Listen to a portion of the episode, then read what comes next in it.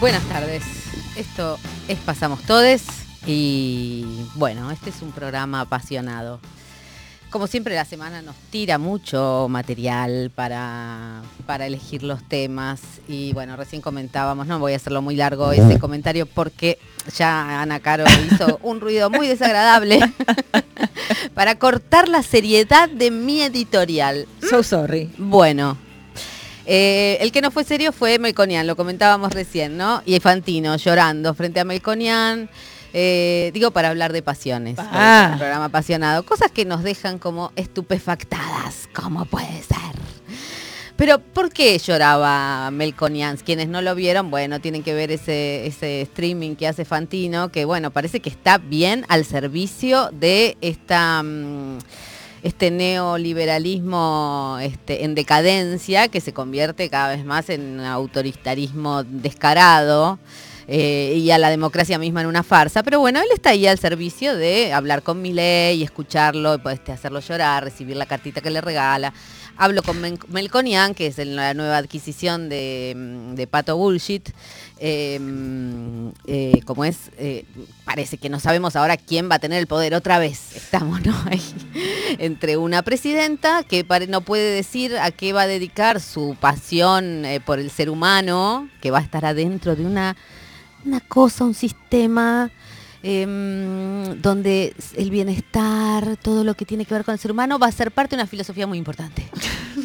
No sabemos cuál va a ser.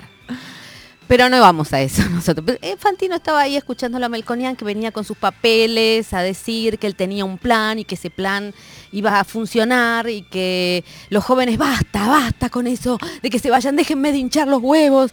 El chabón ahí emocionado, apasionado con su plan de entrega, porque Melconian es eh, de la Fundación Mediterránea. Fundación Mediterránea eh, igual a Domingo Cavallo, Domingo Cavallo igual a expropiación de los ahorros de los argentines en el año 2001-2002, ¿verdad? La debacle más importante que tuvo nuestro país, a la cual nos acercamos bastante.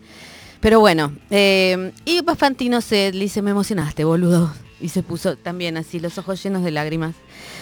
En fin, mientras eh, mm, se nos sigue pidiendo para, ¿no? pensando en otras experiencias electorales, un poco de, de mesura y de control, que es lo que en general se pide a, quienes gobiernan, a quienes tienen este, que hablar, como yo hago en este momento ahora, mesura, control, ¿no? Como que la pasión tiene que estar un poco eh, alejada, digamos, ¿no? No vale enojarse en este tiempo.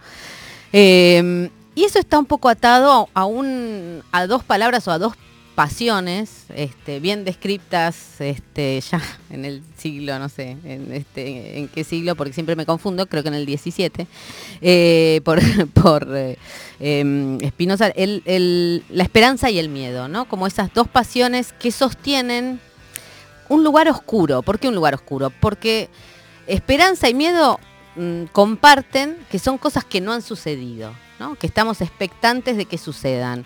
Unas nos sostienen en alguna ilusión, la otra nos sostiene en el deseo de, de la seguridad, ¿no? el temor, lo que va a pasar, entonces quién me va a dar seguridad, la esperanza de que me den seguridad. Es como describir esta época, exactamente. Eh, ha, ha habido un montón de discusión en torno a, mm, a esto, a discusión y diagnóstico que se sigue repitiendo y se seguirá repitiendo porque necesitamos conversar sobre las razones del voto eh, libertario, ¿no? Un voto que lo que promete es destrucción, pero en esa destrucción hay una esperanza, ¿no? De alguna manera. Eh, y eso tal vez evoque algo del 2001. Pero bueno, no me quiero meter ahí. Quiero decir, estas, estas dos cosas atadas al tiempo, ¿no? A lo que vendrá, eh, o a lo que podría venir en el caso del miedo, están atadas también a lo que, a lo que consideramos este, pasión, y la pasión pensándolo asociada a lo, que, a lo que más rápidamente asociamos como pasión que tiene que ver con el amor, con el enamoramiento, con ese momento de enajenación en donde, eh, bueno, eh, todo es un éxtasis, pero a la vez lo que aparece primero para que ese éxtasis se, se consume es el temor a perder. ¿no? Como que, pas- como que pasión, éxtasis y, y la posibilidad de perder ese momento van juntas, ¿no? Y de hecho, mm, este, las cosas eh, que la gente en general y dentro de este sistema capitalista que em, capitalista, neoliberal, etcétera, lo que nos mueve pareciera que es a tener ¿no? En vez de amar. Esa es una frase de Irene Gruz que yo siempre la tengo como, como así entre dentro de, mi caja de herramientas, ¿no? Tener, eh, tuve o amé, ¿no? Pienso las cosas que amé, las que tuve, algo así es el verso. Pero entre estas dos cosas está la trayectoria de una vida, ¿no? Tener satisfacción sexual, tener bienes, tener prestigio, eh, tener riqueza, digamos, y todo eso lo puedes perder. Entonces ahí es donde la pasión se vuelve eh, desmovilizadora o se vuelve conservadora, ¿no? La seguridad, la promesa de la seguridad. Eh, y ahí estamos, ¿no? El voto de mi ley fue esperanzado em, o, o, fue un voto enojado, digamos, por esta eh, imposibilidad de acumular. Y la esperanza que ponemos este, en juego o el miedo que ponemos en juego en la campaña contra los votos de mi ley sirve para generar una pasión que construya alguna cosa? Pareciera que no podemos más, o sea que son dos cosas que atadas al tiempo, lo que no sabemos que va a pasar, bueno, nos dejan un poco inermes, que no podemos, no sabemos qué hacer o no podemos hacer y sin embargo sí hacemos. No necesitamos permiso para ser libres, decía una, una leyenda em, que estaba frente a una... Me senté ayer en, un, en el local de, eh, o en el espacio de una agrupación que se llama Orilleres en la Villa 2124. Orilleres es una agrupación eh, de migrantes, villeres, hacen serigrafía, hacen, este, tocan tambores, eh, sala de ensayo en la 2124, que la semana pasada salió así masivamente a recorrer el barrio junto con, este, con el padre Toto de la iglesia de la, Virgen de Cacupé, respondiendo a mi ley que agredió al Papa. Bueno, se habló bastante en esa, en esa mesa donde estaba sentada sobre cómo se ha dividido el barrio entre liberales y Junto por el Cambio con las iglesias evangélicas y los peronismos con, la oh. iglesia católica. Pero no, lo entendían bien, pero era un diagnóstico que hacían. O sea, me gustaría entender, decía este, Nati Molina, eh, dirigente villera de la corriente Villera Independiente, además de la Junta Vecinal.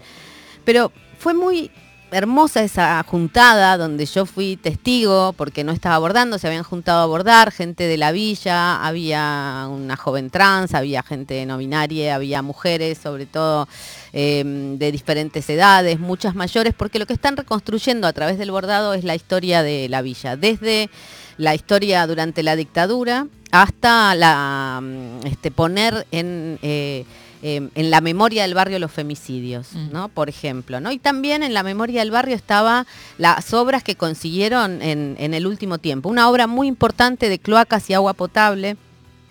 Y mientras bordaban, la escena era hermosa porque entraba el solcito así medio oblicuo, todas miraban hacia abajo, eh, ¿no? En su bordado y la palabra circulaba. Y ahí se, se, eh, juntaron dos cosas, ¿no? Era una discusión apasionada. Una era Nati Molina, esto que decía que ella decía, bueno, esta obra la conseguimos, la hicimos porque estuvimos en la junta vecinal, en el momento en que todas tirábamos para el mismo lado, las doñas, ¿no? Las minas del barrio, o necesitamos la cloaca, necesitamos esa obra contó una escena escalofriante que era eh, en un momento que tenían que poner un caño de 200, que es un caño gigantesco para garantizar que, la cloaca funcione, y era un día de tormenta terrible y los trabajadores no venían siempre y dijeron, no se van a ir aunque llueva, lo tienen que poner, y salieron todas las compañeras ahí con botas, con eh, nylon, con lo que sea, a sostener, a llevarle comida a los trabajadores, este, y se puso el caño y terminaron llorando los trabajadores de AISA, las compañeras, la cloaca se puso. Y este, y decía, lo peor que ahora, ¿no? Los están, eh, se jacta el gobierno de la ciudad, digamos, de que hizo esa obra, ¿no? Siempre hay alguien que se quiere apropiar del trabajo. Bueno, ella contaba este tejido del barrio y había otra compañera, Carmen, que más mayor, eh, migrante paraguaya, peronista, ahí muy interesada en trabajar sobre la coyuntura, ¿no? En decir, bueno, ahora estamos en un momento grave, tenemos que em, tenemos que ir a dar vuelta al voto porque es muy grave lo que está pasando, es muy grave lo que está pasando. Y se daban estas dos cosas a la vez, ¿no? Que yo lo que lo pienso que tienen que ver con este con pensar em, las pasiones tristes y las alegres un poco, ¿no? La pasión triste en el sentido de pensar el tiempo en el que estamos en función del porvenir o el otro que dice, a pesar de, esa urgencia, nosotras tenemos que seguir trabajando y dándonos el tiempo de la, construcción, que era lo que decían a ti, ¿por qué? ¿Por qué la corriente villera era independiente y ahora de pronto un día para el otro, sin que nadie nos diera lugar a discutir, somos peronistas? ¿no? Bueno, es por esta urgencia. Bueno, pero ¿dónde está el espacio para que podamos seguir discutiendo?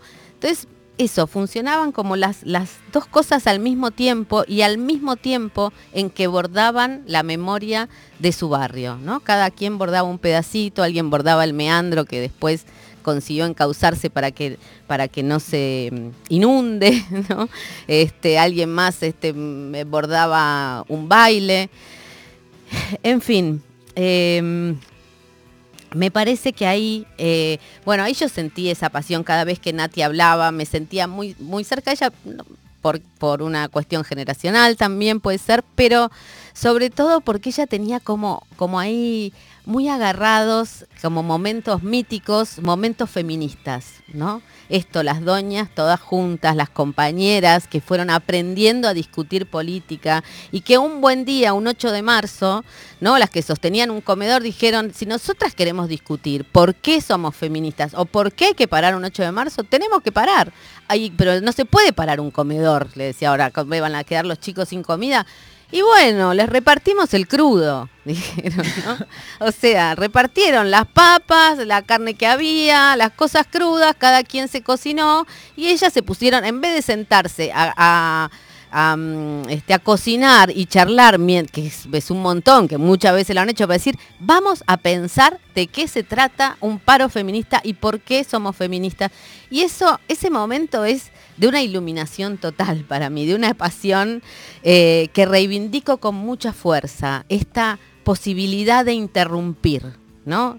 Eh, y de sostener, o sea, de, sostener una pasión. Eh, que no sea solo urgencia, ni solo enajenación, ni solo quemarse en un fuego que de pronto entra en combustión y tan pronto como entra en combustión se apaga, ¿no? Digamos, la política o el poder siempre ha querido o ha pensado que, que, tenía que controlar la pasión, ¿no? Siempre es un peligro eso que no se puede controlar, que se va de la razón tal vez podemos pensar que esa alianza entre este neoliberalismo decadente y las iglesias, sean evangélicas o católicas, por ir para atrás con todo lo que tenga que ver con la educación sexual integral, los derechos para las personas LGBTIQ, eh, bueno, etcétera, tiene que ver con, o sea, esto, la, necesidad de que la heterosexualidad sea normativa y obligatoria y que la familia natural y bla, bla.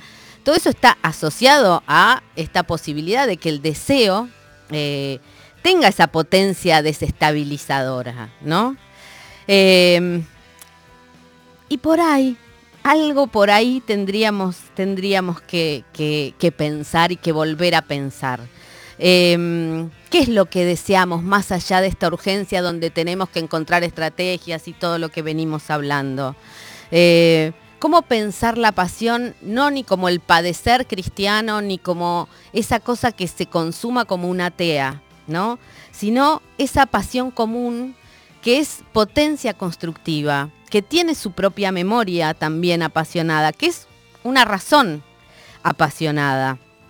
Eh, y a esa razón apasionada, ¿no? De poder hacer con otros, conservar esa memoria, y este y poner el deseo en acción. El deseo es lo primero que conocemos es lo que nos permite conservarnos no cuando decimos sobrevivir también decimos hablamos de ese deseo nos conservamos a través de desear algo pero cuando deseamos con otros cuando la pasión es común bueno ahí nos queremos quedar.